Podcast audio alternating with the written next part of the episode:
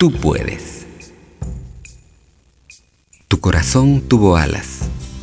Por eso sientes anhelo de abrir los brazos cual ave, dejar la tierra y remontar el vuelo. Las alas se te cayeron por tanto vivir en tierra, atado por tus temores y una amargura que aferra.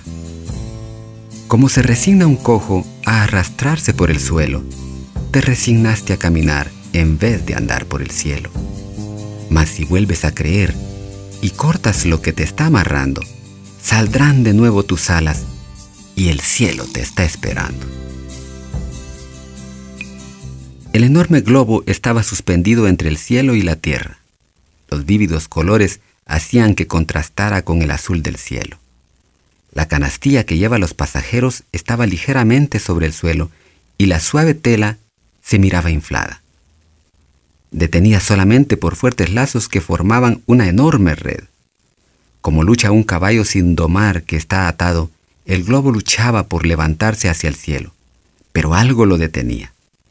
Primero una cuerda atada a un cabo en el suelo y luego varios sacos de arena colgados alrededor de la canastilla. Por fin el navegante soltó la cuerda y el globo empezó a subir lentamente. Pero no fue sino hasta que dejó caer algo de arena de los sacos cuando subió más y cuanto más arena dejaba caer, más rápido subía al cielo, libre hacia el cielo. Yo pensé, Qué parecida situación la del globo con muchas personas que se encuentran suspendidas entre el cielo de sus aspiraciones y la tierra de sus limitaciones. Sus anhelos son la fuerza que los impele hacia arriba, pero su poca fe el lastre de arena que ahoga sus intentos, y por si fuera poco, aún tienen la cuerda de sus temores que los ata.